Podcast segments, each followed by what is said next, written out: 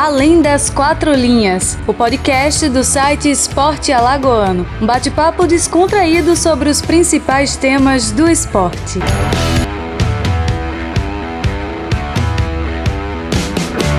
Alberto Oliveira.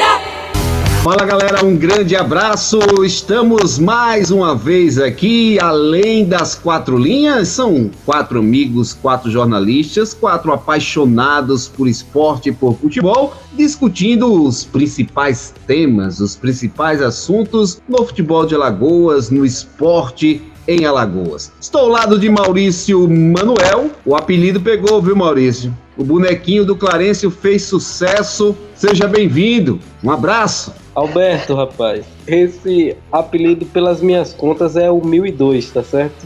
Obrigado por mais um. Abraço. Vamos bom, bom. Rodrigo, tudo bom, RR? Tudo certo, tudo, tudo nos conformes, né? Como os antigos costumam dizer. Uma semana agitada, muita coisa para acontecer, muita coisa já aconteceu e a gente está aqui para falar um pouquinho sobre isso. Isaac Simões. Tá de boca cheia, Isaac? Bucho forrado? Tudo bom? Rapaz, agora tá começando a ficar forrado, mas a, a gente tá gravando hoje, terça-feira, dia 8 de junho, são 9h40 da noite. Tava desde meio dia sem comer. Mas estamos aqui, vamos para o segundo episódio oficial. Teve o piloto. Seguimos de pé. Até quando, não sei, mas segue no ar. Beleza? Então vamos embora. Quem também não sabia até quando ia ficar de pé foi o Rodrigo Pastana, no CSA. Ele teve a opção de falar a verdade, mas com o habeas corpus acabou optando por mentir, né? Mentiu pela saída do Rodrigo Pimpão, mentiu que não estava negociando com o Cruzeiro, mas saiu do CSA. E para surpresa de muitos, Raimundo Tavares está de volta. E agora esqueçam aquela expressão que a gente usava, homem forte do futebol. Raimundo Tavares é literalmente o executivo de futebol do CSA. Voltou às origens, é um retrocesso ou o CSA está voltando para o rumo? Quem é que quer começar a parada? Vai, Rodrigo. Fala. Eu tava ouvindo um delay aqui, mas vamos lá. CSA com a saída do Pastana, né? Muitos falam que é um ganho, porque eu nunca vi um, um dirigente ser tão amado, para não dizer o contrário, como o Rodrigo Pastana é nos clubes pelos quais passou. Lembra, o torcedor azulino lembra com muita, muita clareza quando o Argel ainda estava no CSA e o Pastana já estava praticamente encaminhado para chegar antes da demissão do treinador do CSA à época. E ele disse, uma demissão relâmpago, né? Digamos de passagem assim. Ele disse que se soubesse que o Pastana estava chegando, ele já teria pedido demissão antes, porque não trabalharia com cara que, segundo ele, usou alguns xingamentos, algumas palavras até de baixo calão, né? Mas disse que Rodrigo Pastana não era um cara de confiança, não era um cara íntegro para se trabalhar. E a gente vê isso porque Rodrigo Pastana, como o Alberto falou, ele mentiu sobre a saída do Rodrigo Pimpão, mentiu sobre a permanência dele no clube do CSA e agora quando anuncia sua ida para o Cruzeiro, a torcida do Cruzeiro faz protesto. Ou seja, como é que você está sendo contratado por um dos gigantes de futebol brasileiro para tentar fazer com que o clube retorne né, aos tempos de glória e a torcida que já viveu, já sofreu na pele muita coisa de administrações desastrosas está criticando de novo, está dizendo que vai dar errado de novo. E antes mesmo dele chegar lá, já teve problemas, né? Tipo, protesto de torcida, resultados em campo que não vieram. O, o Pastana, quando chegar no Cruzeiro do Fato, vai encontrar um cenário muito complicado e uma adversidade da torcida enorme. Já o Raimundo Tavares volta, não é Vargas, mas volta nos braços do, do povo, né? porque foi com ele que, que o CSA conquistou grandes das suas conquistas, grande parte das suas conquistas, com a gestão do Rafael Tenor, é claro, e desentendimentos tiraram o próprio RT, RT que eu falo, Raimundo Tavares, do CSA, e ele agora volta, mas não volta, né? Porque volta como o executivo, um homem que tem a palavra, o homem que tem a confiança, mas não é o cara que vai bater o martelo, não é o cara que vai comandar o futebol 100%. Se isso vai ser bom para o CSA, não sabemos, só o tempo vai dizer. Mas que agora o torcedor pelo menos vai ter uma cara conhecida, uma pessoa a quem realmente cobrar, se dirigir e sabe que pode cobrar, vai ter. O Azulino agora vai poder contar um pouco mais com o, Rafa, o Raimundo Tavares que contava com o Rodrigo Pastão. E que paradoxo, Eu... né, bicho? Dois times azulinos dois times azuis, o Cruzeiro não se denomina azulino, né? Mas um Cruzeiro Celeste, né? azul e branco, celeste, azul celeste. O pau cantando lá no final de semana, protesto. Se o Pastana assinar o Leo Leo lá, o pau vai quebrar na porta da Toca da Raposa. Enquanto isso, festa no CT do CSA e da torcida azulina. O, o, como você falou, o Raimundo, ele tá muito ligado àquele, àqueles três anos de glória. O CSA foi campeão esse ano, mas o que tá marcado mesmo é o resgate do Azulão, saindo de uma situação sem divisão e levando o clube até a Série A, junto com o Rafael Tenório. Eram, é a dupla RT, né? São os RTs. Agora, é... bom, eu acho esse ponto que você falou aí, Rodrigo, de você ter a quem cobrar, muito importante, por exemplo. Quando você fala do Marcos Braz, por muitos momentos o Palmeiras era o. Me ajuda, esqueci o nome dele, que era do. que foi do Cruzeiro também. Alexandre, Marcelo Alexandre Matos. Alexandre Matos. Alexandre Matos. Isso. E, e, e, é uma função, como o Rodrigo Caetano, que foi um dos primeiros que começou com isso aí, com essa questão executiva, que, que a torcida fala muito, mas eu, eu não sei, cara. Eu, sinceramente, eu acho que a, a, a chegada ou a saída de um dirigente, ou a volta, no caso do Raimundo, é muito mais uma questão política, é muito mais um ambiente de, de, de você. É o ambiente do clube em si é, de como gerir o clube e tentar é, melhorar o que o Alberto sempre gostou de chamar de musculatura administrativa dos clubes, que impactam sim, sem dúvida nenhuma, no campo, que eu acho que não deveria, mas que, mas assim, eu não sei até que ponto você trazendo de volta uma figura querida pelo torcedor, ok, mas tão poderosa dentro do CSA, e nesse quesito é que eu pergunto, o Raimundo deixou, em algum momento ele saiu do CSA? Será que ele saiu do CSA mesmo? É, ele se afastou do futebol, mas do CSA não, porque ele continua sendo presidente de um dos mais importantes poderes do clube, que é o presidente do Conselho Deliberativo. Maurício Manuel, Raimundo Tavares está de volta. Até quando não vamos ter problemas, discussões ou desentendimentos com Rafael Tenório? Ou você acha que agora a paz, em nome de Jesus, está selada, hein, Maurício? Como diria Gil do Vigor, em nome de Jesus, mas acredito que isso não, não vai demorar muito não, Alberto, porque como foi bem dito pelo, pelo Isaac, são duas pessoas fortes, duas pessoas que querem o um protagonismo, brigaram muito por conta desse protagonismo, isso é, é fato. É, na época do resgate do Azulão, quando não tinha nada e chegou é, surpreendentemente à primeira divisão. E lógico que existiam muitos ruídos nos bastidores, muito também por conta do ego. Isso é, é óbvio e não tem como negar. Mas a chegada do RT número 2 é uma solução para tentar apagar um, um, incêndio que já estava se formando no próprio ambiente do CSA, com o Rodrigo Pastana, é, com as críticas ao, ao próprio elenco. Então, como o torcedor o torcedor azulino gosta muito é, dessa dobradinha aí dos RTs e tem exatamente ainda na memória brilhante período de três anos em que o, o, o CSA foi soberano. Vamos, vou falar até em, no cenário daqui do Nordeste mesmo. É, foi um, um, time de destaque, não somente no Nordeste, mas também, vamos dizer assim, na, da, das, o segundo escalão aí do, dos times brasileiros também, a nível nacional. Então, é mais uma jogada inteligente do Rafael Tenório de colocar alguém que a torcida se identifica,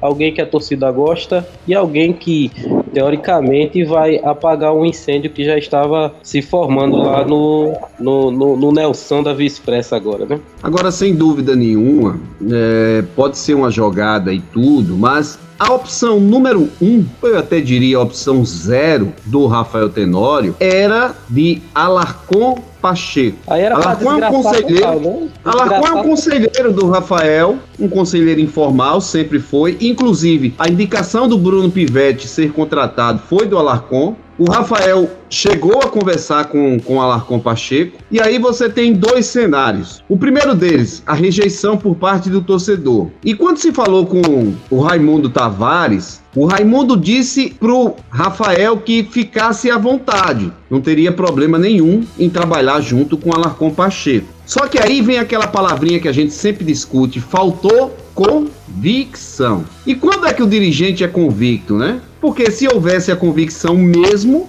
ele diria: Alarcon, venha-se embora. Tô lhe esperando aqui, venha para Maceió. E ele não fez, não teve essa, essa convicção e Alarcon acabou permanecendo lá na Ponte Preta. É, o CSA se livrou de um problema ou o CSA caiu na pressão da torcida para não trazer Alarcon Pacheco? Vamos pro novo giro aí, quem é que começa? Vai lá, Maurício. O Maurício já tinha dito, inclusive, né? Mas o Maurício deu uma travada. Vamos com você, Rodrigo.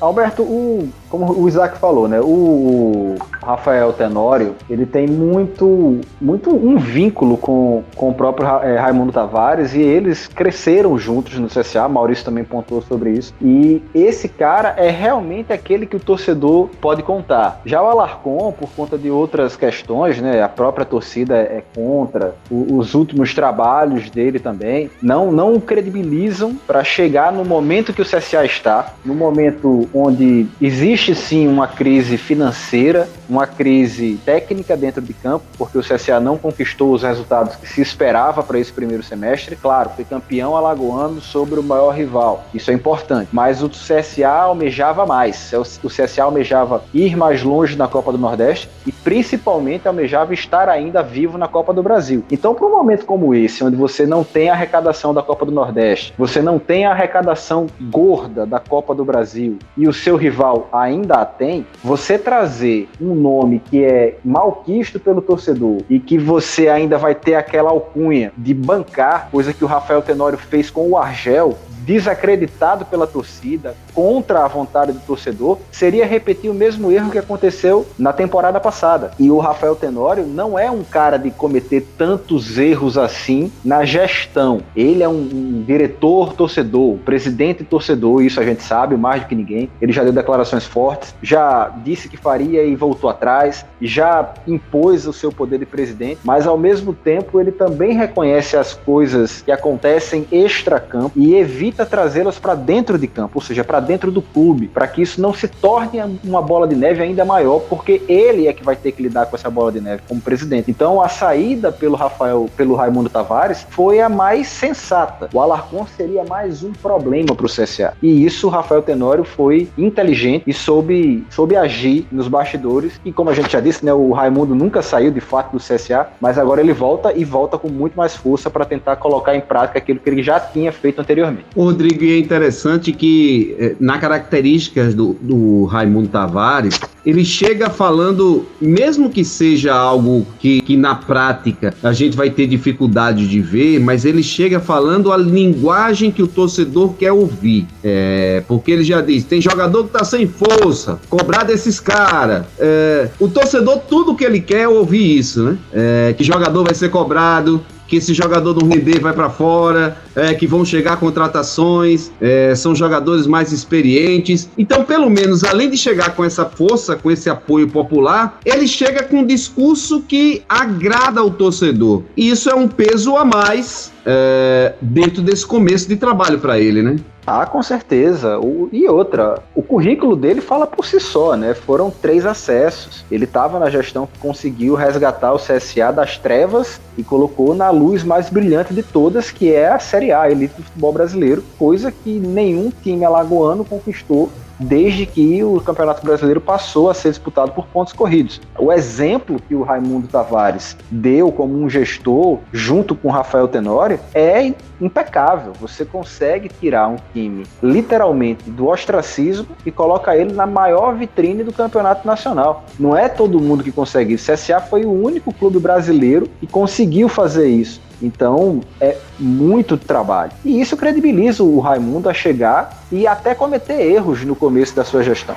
É aquela coisa, né? Quando você pega um desconhecido e ele começa a errar, errar e insistir no erro, isso não dura muito, mas quando você pega um cara que já tem uma casca mais grossa, que já tem uma ligação com o torcedor, que já entregou muito pelo clube, o torcedor tem uma paciência prolongada com ele. Então, se no primeiro momento o CSA não conseguir se levantar e caminhar com as próprias pernas, e eu falo isso, caminhar com as próprias pernas, não porque o CSA está devendo, e falo caminhar com as próprias pernas mesmo, no, é, mesmo na Série B, né, que é o campeonato que está valendo agora. Conquistar os resultados agora, de imediato, dentro de campo, porque já são dois jogos e apenas um ponto conquistado. Com dois, três jogos, não sendo o, o Raimundo, o CSA sofreria muito mais pressão. Com o Raimundo, o, o Rafael blinda o CSA, blinda ele mesmo, inclusive, e mantém mais um cara, mais uma força dentro do clube para amansar, às vezes, os ânimos dos torcedores. Agora sim, no momento de sucesso, o Rafael também vai ter que dividir esses créditos com o Raimundo, porque ele também é um cara que gosta de demonstrar que o trabalho está sendo bem feito e trazer esses louros para ele. Ô Maurício, você tinha dado logo um carrinho ali, não sei nem se caberia um vermelho, se foi jogo brusco, é, se foi uma força desproporcional, mas quando eu falei o nome do Alarcon, você já espalhou. CSA ia trazer problema para ele, é, Maurício? É, o problema, sobretudo, é no próprio, na própria função dele, né? Tipo, é, o Alarcon já se mostrou ser um profissional que tem um perfil é, de jogadores mais velhos, de jogadores que estão em baixa na carreira, ele tenta, ele aposta muito em medalhões e acredito que o campo de, de empresários que ele conheça seja nessa faixa etária aí, porque a gente que mora aqui em Maceió, mora em Alagoas e viu o tanto de tempo que ele passou no CRB, o tanto de tempo que ele trabalhou com o Marcos Barbosa, o presidente, o, o antigo da, da gestão anterior, é, qual era o perfil de contratação do, do Alarcon, qual era o perfil de, de jogador que ele gostava, qual era o perfil de jogador que trazia problemas para o CRB e que não rendiam na, na, na principal competição que era a Série B? Foi muito falado, inclusive pelos próprios torcedores, de que um time que quer subir, que é o CSA, não poderia trazer o Alarcon, porque o Alarcon não tem esse histórico. O Alarcon não, não tem um histórico de, de acessos, não tem um histórico de, de perfis que agradem ao torcedor. Então, o principal problema do Alarcon foi exatamente o perfil dele, que é muito diferente do perfil que vem sendo adotado pela própria direção do CSA. É, essa informação que você trouxe do, do, do pivete, do, do, treinador, um jovem treinador é, estudioso da área, que foi indicação do, do, do Alarcon, já me surpreendeu de cara, porque eu não sabia, e por ser um perfil diferente do que ele gosta, do que aparentemente ele mostrava gostar, por conta é, de toda a trajetória dele aqui no Clube de Regatas Brasil e também em outros clubes, como a própria Ponte Preta. Ele montou a Ponte Preta, ele trouxe um bocado de, de jogadores que também são acima dos 30 anos de idade, como o próprio Apodi, que estava no CSA recentemente quando disputou a primeira divisão em 2019. Então é um perfil muito diferente do que o torcedor azulino está acostumado e que o torcedor azulino viu o que o torcedor regatiano rival passou nesse período nesse período todo de briga para não cair e de um time que não encaixava. Então, pesou mesmo pro Alarcon foi esse próprio perfil de gosto dele, Alberto. Ô, meu querido Rodrigo Rocha, eu posso lhe fazer uma pergunta? Agora. Você aceita uma taça de vinho? A taça de vinho? Sim.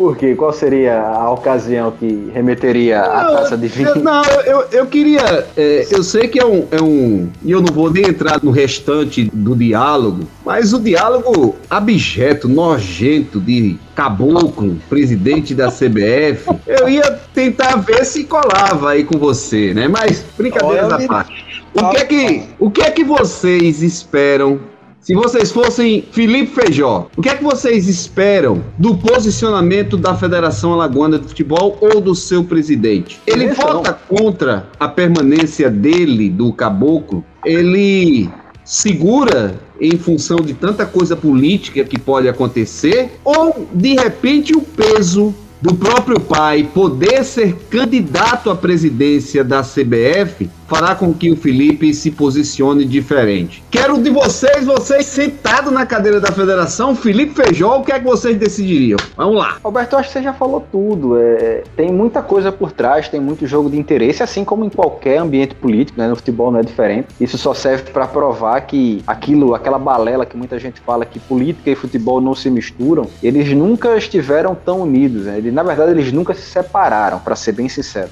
Você só chega nos maiores patamares do, das federações e Confederação Brasileira de Futebol. É o grande, a grande cadeira, né, que todo mundo almeja, todo mundo que eu falo, quem vive, os dirigentes que vivem do futebol. E com os feijó, estou colocando os feijó porque a gente que mora aqui em Alagoas, a gente que é alagoano conhece muito bem o domínio que eles têm na Federação Alagoana. Não é diferente. Então, eu acredito que o próprio atual presidente, né, Felipe Feijó, não deva se manifestar. É, pelo menos a priori, como não se manifestou, assim como outros tantos presidentes das federações espalhadas pelo Brasil. É um caso muito grave, é um caso criminoso, para ser bem sincero. A, as investigações estão, estão acontecendo, mas áudios já foram vazados, conversas já aconteceram por aí. A própria seleção brasileira já tentou se manifestar do modo dela e frustrou muita gente, né? Esperava-se que os jogadores da não, seleção tomassem. Aí eu alguma... vou ter que discordar de você. A seleção brasileira não tentou se manifestar de forma alguma, ela só tentou é, cumprir e respeitar a pressão vinda do, do bolso, ou seja, dos patrocinadores, os jogadores da seleção brasileira. Tudo que aconteceu naquele jogo da, de, de quinta, sexta-feira, não lembro agora quando é que foi é, o, o, o, último jogo do Brasil e a declaração do Casemiro que pegou tanta gente aí, né? Nossa, ele deixou ele, tudo claro, ele não deixou nada claro.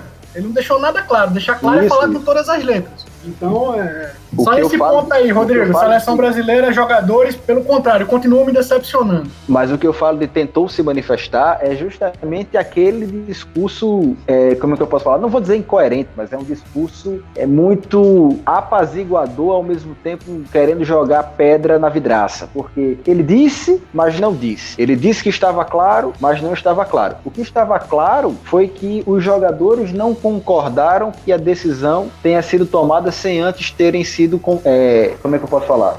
Avisados, informados. Isso, consultado. E o que é que aconteceu? A gente sabe que tem muito jogo de interesse por trás. E a Confederação Brasileira de Futebol é puro interesse. Era assim com o João Avelange, era assim com o Ricardo Teixeira, Del, o Marco Polo Del Nero e tantos outros. O Marinho, então, nem se fala. Mas com o Caboclo, é uma acusação ridícula de que ele ainda continua na presidência, mesmo afastado, mas tem uma acusação tão ridícula da parte dele que ele está sendo acusado de uma coisa tão nojenta, tão, tão absurda, e tem provas contra ele, mesmo assim ele ainda não foi de fato retirado da cadeira. Ele está afastado. E outros presidentes poderiam sim se manifestar a favor da funcionária da CBF se manifestar contra o Rogério Caboclo, mas o que nós vimos foram os três times de Minas Gerais apoiando o Caboclo. Os outros estão totalmente isentos, estão calados, estão querendo colocar panos quentes em cima do assunto mais complicado e aqui em Alagoas não é diferente. Então, Felipe Feijó e toda a cúpula do futebol alagoano, acredito eu que não vão se manifestar, não vão falar nada a não ser que se tenha total esclarecimento sobre o caso e que o Caboclo seja condenado. Ele não sendo condenado, eu acho que nem assim a Federação Alagoana se manifesta, justamente pelo interesse que o próprio Alberto levantou aqui no começo. Mas isso é pauta para a gente buscar essa informação, posicionamentos de CSA, de CRB e da própria Federação Alagoana de Futebol.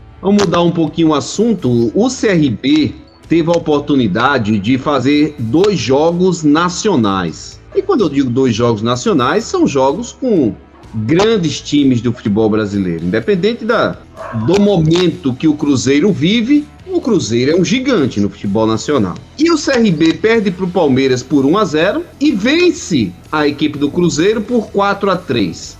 Esse desempenho mostra que a diferença entre o CRB, o futebol de Alagoas, o futebol do Nordeste não é tão grande assim? Ou que isso foi eventual realmente, hein, Isaac? Não, eu acho que nenhuma coisa nem outra. A não ser que. Então diga o que é. Porque eu acho eventual não foi. Eu acho que é a realidade do futebol mineiro, do, do futebol do Cruzeiro, quer dizer do futebol do Cruzeiro. Mas que o futebol de Alagoas não está tão longe assim, eu não sei se, se você faltou completar de quem? Do Cruzeiro, da elite do futebol nacional, porque você colocou não, da elite, continua sendo da gigante. Tá longe. Continua longe. Da elite continua longe. O Cruzeiro hoje não é, não, não pertence à elite e já vem catembando aí há alguns anos. Né? Então, é, eu, não, eu não fiquei surpreso com o resultado do CRB contra o Cruzeiro. É claro que, como você falou, tem a tradição, tem um peso. A derrota do Cruzeiro pro CRB pegou mal pra caramba aqui, pegou muito mal aqui no Sudeste. Torcida revoltada, do mesmo jeito que a torcida do Inter tá revoltada pela derrota na Série A também, pela goleada que sofreu. E aí, nesse quesito, eu acho que é muito mais. O CRB tem todos os méritos, mas o Cruzeiro. É, é, enfim, o Cruzeiro hoje é que está no nível do futebol de Alagoas. Eu vejo dessa forma. Não vejo que o, que o CRB ou o CSA, se porventura venha vencer, e pode vencer, esteja aí para. Porque se eu falar isso, eu tô dizendo pro torcedor de Alagoas e pro torcedor do, de CRB e CSA que eles estão prontos para subir. Que eles estão ali no nível de que poderia fazer raiva na Série A. E a gente viu que não é bem assim. A gente sabe também que a Série B, da Série B, a gente sempre comentava isso na redação, inclusive, da Série B pra Série A é um abismo.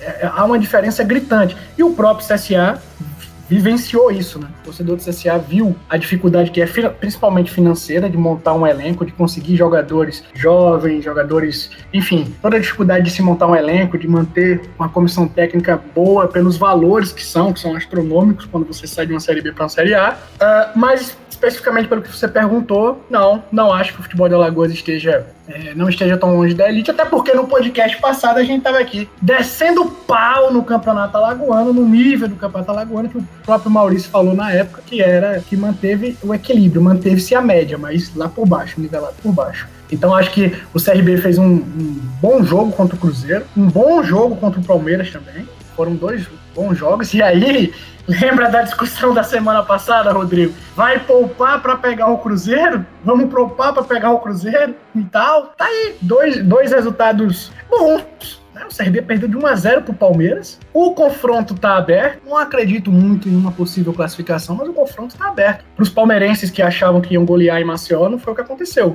Não foi o que aconteceu. E contra o Cruzeiro, longe o, o, longe disso. E contra o Cruzeiro, o CRB foi lá e mostrou, e o Galo cantou na terra da raposa, né, Alberto? É, em, em cima dessa resposta do, do Maurício, e, e, é uma provocação, é, é, essa resposta do Isaac é uma provocação minha mesmo. É, Tô fofinho, mas nem tanto, tá? Tá, então por que, Rodrigo, que a diferença ainda é muito grande o Isaac chegou a usar a palavra abismo e os dois jogos foram tão apertados, a ponto do próprio Abel Ferreira elogiar e valorizar a atuação do CRB na entrevista coletiva depois do jogo contra o Palmeiras aqui em Maceió.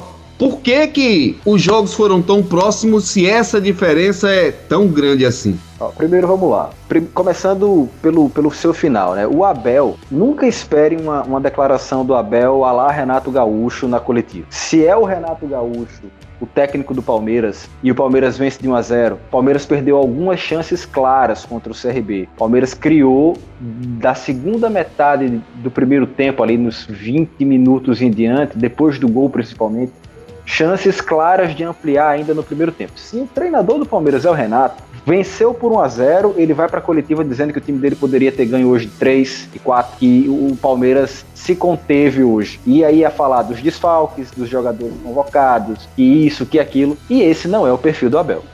O Abel Rodrigo, se é o Rogério ia falar, se é o Rogério Senna ia falar que teve 82% de posse de bola, que teve 90% é, Rogério, de chance. De... Rogério Senna é muito é muito numerologista, ele é muito sofascore, fazendo propaganda gratuita aqui, paga nós, mas o Abel ele super valoriza muito o resultado. Ele é um cara, é, é um Filipão da nova era, não comparando, lógico, os dois, mas o Filipão sabia muito bem tirar isso dos seus jogadores, né? Colocar os caras para cima, mesmo quando tinha muito desfalques, mesmo mesmo quando não tinha um time mais técnico, mas tinha mais garra. O Abel é esse cara que vai extrair o máximo dos jogadores. Visto isso que o Luxemburgo tinha o mesmo material humano que o Abel tinha nas mãos, e o Abel consegue extrair muito mais potencial desses jogadores. Gustavo Scarpa cresceu, Rafael Veiga cresceu, o Rony nem se fala, o Rony é uma transformação, né? Sofreu uma metamorfose nas mãos do Abel Ferreira. Mas é aquilo, o Palmeiras com o elenco que tem, com a folha salarial que tem, conseguiu vencer o CRB no Repelé suando sangue, 1 a 0 o CRB teve chances também, e foi muito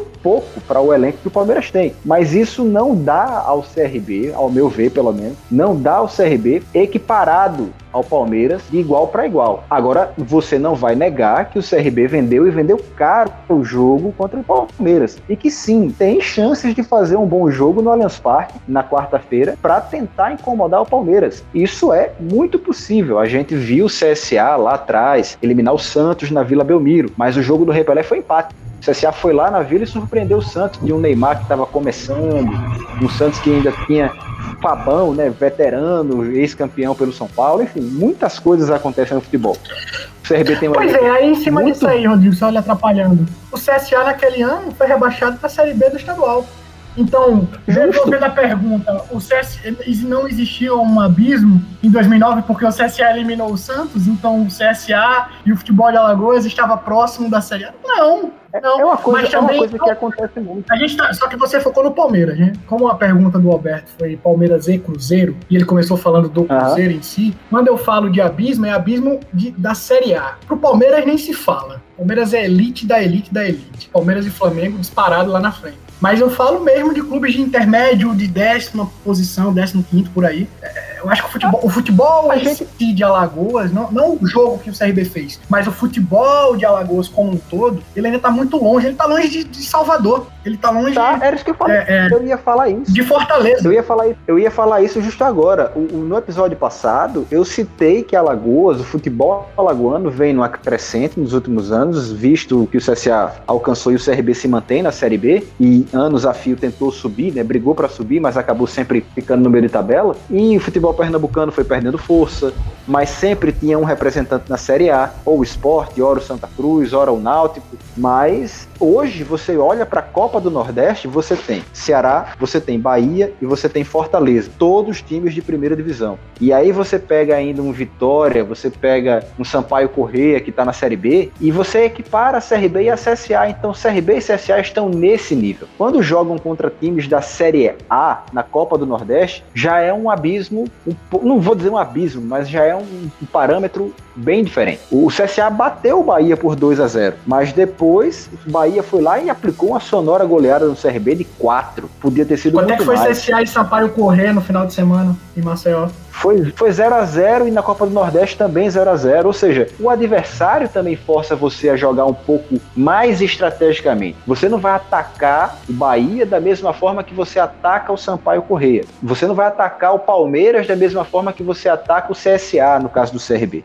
Então, os jogos, eles têm cada jogo a sua estratégia. Cada jogo é um jogo, como diria os leigos, né? Mas isso é fato. Independente do seu, do seu adversário, você tem que ter um estilo de jogo. Isso aí é o básico do básico. Você precisa ter uma filosofia de jogo. Mas nada lhe impede de tentar mudar quando você enfrenta um adversário mais forte ou mais fraco. Quando você joga como favorito, a sua função é ganhar. É ganhar e é de propor o jogo. Então, por isso que o CSA, quando jogou contra o Náutico, jogou num jogo totalmente diferente, mas que foi covarde. O CSA poderia ter jogado de uma maneira reativa. E perdido ou vencido ou empatado, mas poderia ter proposto algo melhor. Já contra o Sampaio Correia, era o CSA que tinha que propor. E não fez. O CSA teve chances, perdeu, mas o jogo foi até parelho. Agora, CRB e Cruzeiro, aí você já entra num outro cenário, porque CRB e Cruzeiro vem se enfrentando desde o ano passado e o CRB vem levando vantagem. Então o fator psicológico também conta bastante. O CRB vai a Minas e vence. Foi assim no ano passado, foi assim esse ano. E o Cruzeirense ele já tá temendo o CRB. A prova de que o CRB é um calo na bota do Cruzeiro são os últimos resultados. Com o Léo Gamalho foi assim, com o Jean Patrick agora foi assim, acertando um lindo gol, né? Golaço digno de, de placa, né? Puxou pro lado, bateu no ângulo, sem chance nenhuma pro goleiro do Cruzeiro e dando a vitória pro CRB, que vem bem. Um empate e uma vitória na Série B. O CRB larga muito bem na Série B, que venceu um dos times que a grande mídia considera como um dos favoritos a vencer a Série B ou até se classificar. Ô, Rodrigo, e, Agora. E, uh Viu, viu Maurício? o Rodrigo falando aí que o CRB virou uma pedra no sapato do Cruzeiro. Eu só lembrei, eu olhei agora aqui o Brasil, intervalo do jogo da seleção, olhei pro Galvão, lembrei só, torcedor do Cruzeiro tá. Lá vem ele de novo! E lá vem lá ele, de, novo. ele de novo! São cinco jogos já, né? Sem perder para o Cruzeiro, né? Duas vitórias e três empates. É, a participação, do, a participação do CRB na Copa do Brasil tem alguma maneira dela ser manchada com esse segundo Não. confronto com o Palmeiras. Por exemplo, aconteceu o que aconteceu com o 4 de julho. É, ah, você acha que, que mancha, que diz, poxa, também acontecer isso? Ou você não vê nenhuma, nenhuma perspectiva disso? Da mesma forma que há um abismo da Série A pra gente e da elite do Nordeste pra gente, a nossa diferença para o Piauí não, não, também calma, é algo nesse sentido. Tenha calma. Não, Eu falei que tem é abismo pra elite, pra elite pra Série A. Eu não falei que tem abismo pra Fortaleza e pra Salvador. Tem uma distância. Mas, abismo Alberto, não. Alberto, Alberto, eu acho que só respondendo essa sua pergunta, eu acho que é isso aqui. O 4 de julho, ele fez uma boa campanha na Copa do Nordeste e fez uma excelente campanha na Copa do Brasil, independente dos 9 a 1 que sofreu do São Paulo. É claro que 9 a 1 é um placar e é inesquecível para quem vence e para quem apanha, né? Principalmente para quem apanha. Mas se você olhar, É porque há quanto prat- tempo a gente prateleira não vê isso no futebol, né? É, exato, mas se você olha Foi só de raiva, São né? Paulo, de- Que isso, É, rapaz? olha Ontem a Alemanha, a Alemanha meteu 7 de novo. Ah, tô falando de casa, Mas- tô falando aqui. Mas, mas só concluindo, você olha a prateleira de São Paulo, um time que está classificado para as oitavas de final da Libertadores, que lutou até certo ponto, depois perdeu fôlego, pelos títulos da Copa do Brasil do ano passado e do Campeonato Brasileiro, onde liderou a maior parte do tempo. E você pega o 4 de julho, que com todo respeito ao 4 de julho chegou onde ninguém imaginava, é, é, é de se bater palmas para o time do Piauí. Agora, CRB e Palmeiras são dois times que jogam a primeira e a segunda divisão mais importante do Brasil e que sim já tem um histórico, um peso, uma tradição muito maior do que aquele 4 de julho tem. Então, se o CRB é eliminado pelo Palmeiras, é um resultado absolutamente normal e até o esperado. O torcedor regateando, para, ele quer classificação, ele quer os 2 milhões e 700 mil reais no bolso e a honra, a moral de dizer, eliminei o campeão da Copa do Brasil. Será que ele quer? Eliminei Tava o querendo, contra- tava levantando a discussão sobre poupar jogadores contra o Palmeiras, já tava entregando o jogo semana Ué. passada? Essa discussão é a mesma de torcedor que prefere ganhar clássico e não ganhar campeonato. É, é coisa pra papo de boteco. Essa daí só engole quem, quem realmente. Cadê o Beto? tem Cadê o pessoal que lhe mandou mensagem perguntando se era pra poupar ou não? Cadê? Ninguém, ninguém mandou uma, uma réplica. É, é- é depois o que o, é que o 1 a 0. Rodrigo é que o Rodrigo tá dizendo. É, é o torcedor. E isso é, é absolutamente normal. Se não for assim, não é torcedor, né? É, o, o torcedor que viu CRB ganhar do Cruzeiro no Mineirão disse que o CRB é Série A. Se o CRB não ganhar do Confianças no Repelé, ninguém presta. Tem que mandar todo mundo embora. A diretoria não É, presta, diretor não presta. Concordo. É, é o torcedor. Mas, mas entregar jogo pra mim não, não combina com o torcedor, não. Eu acho que eram azulinos disfarçados aí que lhe mandaram mensagem. Então, tá de boa. Eu, eu acho que a campanha do CRB é muito positiva. Muito positiva. Em mais um ano, né? É, seguramente é, o, é o, o segundo ano consecutivo que o CRB faz uma campanha desse tamanho. Independente do que vai acontecer com o Palmeiras. Mas é uma bela de uma campanha do CRB. É, a Copa do Brasil, nós não temos nenhuma ideia, nem nenhuma é, é, é, perspectiva de ganhar título. Não. A gente joga para ganhar dinheiro e avançar de fase. E, E o isso, CRB eu acho vem que o fazendo CRB isso muito bem. O CRB vem fazendo isso muito bem, sem dúvida nenhuma. Vem conseguindo Já o isso CSA com não, né? absoluto louvor. Não, o CSA. Vou comer um misto Você- já já. Você se enganchou aí com dois sandubas, o CSA se enganchou com um misto, né? É, é, tem o Vitória. O Vitória do Vitória Espírito do Santo. Tem que deixar bem É. claro. Vitória do Espírito Esse pod- Santo. Esse Vitória. é Você, você, Isaac, você não. Eu, eu acho, eu acho sensacional quando a gente faz rebusca é, é, personalidades, referências. O, o Rodrigo, de forma brilhante, foi buscar Vargas, de forma brilhante. O Maurício foi buscar Gil do Vigor. E eu só via você agoniado com isso, desesperado. Você não gosta dessas referências? O Brasil tá Rapaz, lascado. olha, É contemporâneo demais. Eu ainda, ainda vou ver o dia em que aqui, na nosso, no nosso Além das Quatro Linhas, você vai fazer referência o grande trabalho do emergente Maurício Barbieri. Vai fazer referência a um dos maiores camisas 10 que passou pelo Flamengo, Matheus Sávio. E aí a gente vai entrar num consenso buscando também essas referências importantes aí na sua trajetória. Olha, o Maurício Barbieri, eu já venho tirando o chapéu pra ele desde o ano passado com o trabalho que ele vem fazendo no Bragantino. Isso aí não tem nenhum Sim. problema. Vem fazendo um belo trabalho no Bragantino, né? Um clube que realmente pode e consegue fazer um belo trabalho. Ele consegue desenvolver o trabalho dele no Bragantino. No Bragantino. Fique claro, de novo, no Bragantino, né? Em relação ao Matheus Sávio, se eu abrir aqui a, a Copa do Japão, zero gols, melhor nem comentar. Segue, segue. Segue que, ó, 1x0 pro Brasil e anular esse gol do Você, Richarlison você é uma tá parecendo, você tá parecendo o Chiquinho, viu? Nosso Francisco Chiquinho. José. Francisco Francisco Cardoso. José. Francisco. Francisco Cardoso. Saudade. Quer ver ele desconcertado? É você perguntar pelo brilhante Iranildo. Ele disse que se um dia tivesse que entrevistar o Iranildo, ele largava a profissão. Ou se o Iranildo viesse para jogar em Alagoas, ele desistia de ser jornalista. Então, por aí Olha, você tem uma- o tamanho da. Tem uma amiga brasiliense, tá? Um abraço, Duda Ribeiro, grande jornalista. cheiro Duda. E a Duda é a Duda é flamenguista, mas tem um carinho pelo brasiliense. Ela diz que o Iranildo lá é tratado como um rei. Pronto. Mais respeito com o Iranildo. Hum, muito bom. Torcida do Agora eu tenho uma Flamengo. pergunta pra você. Você Flamengo fica aqui só fazendo perguntas. Eu tenho uma pergunta Eu tô pra você, aberto. é Você Aberto para aberto. responder perguntas. Fecha essa você tá porra. aberto, a gente sabe. É, você me perguntou e você veio me provocar, como você falou, em relação a abismo. Aí eu lhe digo, se não há abismo, e se a gente vai ficar dizendo aqui, tá vendo? O, o futebol de Alagoas está indo bem, tá caminhando a passos largos, logo logo teremos um na Série A novamente. O CRB, olha os resultados, o CRB perdeu de 1 a 0 pro Palmeiras, ganhou do Cruzeiro. Aí, bicho, o 4 de julho, há uma semana atrás, o, o que que estavam falando no Piauí? O que estavam falando no Piauí depois do primeiro jogo contra o São Paulo? Você já pensou? Eu não tô dizendo que o CRB vai tomar de Tiraram. 9, não. E como, e como o Rodrigo falou, o 4 de, falta o 4 de julho, maturidade, experiência, rodagem. O CRB tá acostumado a jogar com grandes clubes. O CRB jamais Só- tomaria, tomaria um- de 9, de 8, de Só 7, um enfim. ponto aí, um ponto aí. É, o 4 de julho, é, de fato, se encheu demais. Colocou até o Tirou cartoloco, o cartoloco pra fazer a bobônica do, da viagem pra São Paulo e deu sorte, viu? Levou 9. Meu irmão, Não foi 9, pelo, foi 9 a 14. pô. pelo amor de Deus, mano. Olha, tá vendo? Ó, Alberto, O Isaac, o Isaac tá achando que é jogo de handebol.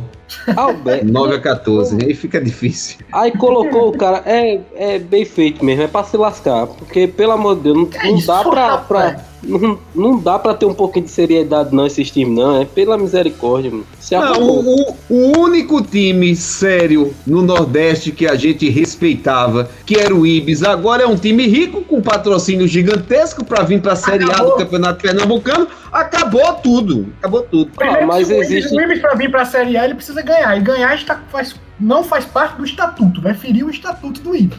Já tá errado daí. Mas, mas parece que vão ferir esse estatuto, viu? Meu Deus do céu. O marketing realmente é além das quatro linhas. É o marketing imperando e dominando.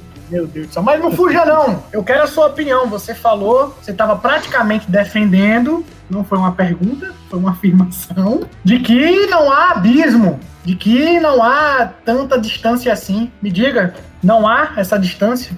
Alagoas está bem? É isso? Batman. Eu considero que nas ruas de Gotham, meu caro Robin, tá muito bem. Não, Alagoas, Alagoas diminuiu essa diferença. É, isso é claro. É, não, é uma, não é uma diferença tão absurda como a gente já viu acontecer. Porque, para ser sincero, a gente ia para Pernambuco e a, a pergunta era de quanto ia ser. Cinco, quatro. Qualquer um que for jogar em Pernambuco, você não perguntava nem o resultado, você perguntava quanto é que vai ser o placar, porque o resultado você sabia que era de derrota. É, times vinham para cá, eu vi o, o Atlético Paranaense golear o CSA aqui no Rei Pelé, eu vi o São Paulo golear o CSA aqui no Rei Pelé. é, Eu vi o e- sub-20 do Atlético Paranaense golear o CSA no Rei Pelé, num- numa tarde de chuva de sábado, em 2019. Pois é. E hoje a gente não vê essa, es- esse absurdo, essa diferença toda. Então acho que a gente cresceu sim. Não a nível de ser um, um, um futebol da Bahia que em muitos momentos disputa de igual para igual. Não a ponto de ser um, um futebol do Ceará que está se estabelecendo, está crescendo. Mas você vê é que do ponto de vista do Sul, para a gente ainda há esse abismo. Porque, como você bem disse, no Sudeste não repercutiu bem a derrota do Cruzeiro para o CRB. Não repercutiu bem a pancada do Fortaleza no Internacional. Não repercutiu bem ah, o outro belo resultado desse, desse final de semana eh, em que as equipes conseguem eh, calar times maiores, times de mais porte aí do sul do país. Então, eh, essa ainda é uma realidade a ser derrubada, viu, Isaac? Mas acho que a gente se aproximou sim sim, é, como Nordeste e principalmente como futebol de Alagoas. Valeu? Sa satisfeito? Assim como você tá com sanduíche satisfeito. Ah, já tá acabou, já acabou. satisfeito com a pergunta, com a Ô, resposta? Alberto, Alberto, você coloca os times, ou pelo menos um dos times aqui do, do, do estado, como top 5? Ou não? Não, ainda não. Não, no Nordeste. Não, ainda não. Tem alguma moto aí, hein? Quem é que tá andando de moto? Ainda é a galera aqui, ainda é os dois, os dois da Bahia ainda tem peso, apesar do Vitória vir mal. Os dois de Fortaleza e o Esporte ainda é o top 5 do futebol Mas o esporte nordestino. volta a essa condição porque tá na primeira divisão e conseguiu se sustentar ano passado ou, ou não? Pela tradição Não, mesmo? também, mas é, mas é tradição, tradição, história, peso. Ainda é o time a ser respeitado. A camisa ainda tem peso. A gente Carlos ainda vai precisar, diga. é, a gente ainda vai precisar comer um, O comer uma, pseudo campeão de 87 já está reclamando ali. É, comer um arrozinho com, com, com macaxeira, comer um cuscuzinho com leite para poder chegar ao nível dessa galera. Gente, vamos embora? Não, antes eu quero. Hoje eu vou fazer um negócio diferente aqui. Eu quero palpites pra CRB e Palmeiras. Bora. Ou Palmeiras e CRB, pra quem for. Começa aí, puxa aí a fila. Pra ver quem acerta, né, na próxima semana, pra dizer quem foi que acertou, quem chegou mais perto. Dali, Maurício. Palmeiras e CRB no Allianz Parque. Quanto? Quem passa? 2x1, 2x1 Palmeiras. Eu diria 2 a 2 Otimista. Vocês estão muito, eco- vocês estão muito econômicos aí, viu? 3 a 0 Palmeiras. Ó, Alberto. Alberto foi, Alberto foi, foi até generoso. Eu acredito que vai ser 2 a 0 Palmeiras com Wesley sendo destaque, assim como foi contra a Chapecoense. Menino. Gravado Detalhe. Gravado. Vale lembrar. e vamos vale verificar, lembrar, né? Palmeiras tem, Palmeiras tem 11 desfalques, tá? Entre convocados, jogadores com Covid, jogadores em fim de contrato, são 11 desfalques. Eu vou dar trabalho aqui pro nosso editor, tá? Quem errar feio, vai, a edição do próximo episódio vai ter que abrir com a sua voz, dizendo Wesley vai jogar e vai arrebentar. Ele quer causar o mal, é? Aquele Wesley uma- junto com o Gabriel, o é Wesley junto com o Gabriel Menino se acham craques e não são nada. Isso. Maria, agora já, já começou a, já começou a polêmica. Chegou a hora de ir embora, viu? Já foi, chegou a hora de ir embora. Boa noite, um abraço, tchau, viu? Bom dia, boa Abraço. tarde, boa Tchau, noite. tchau.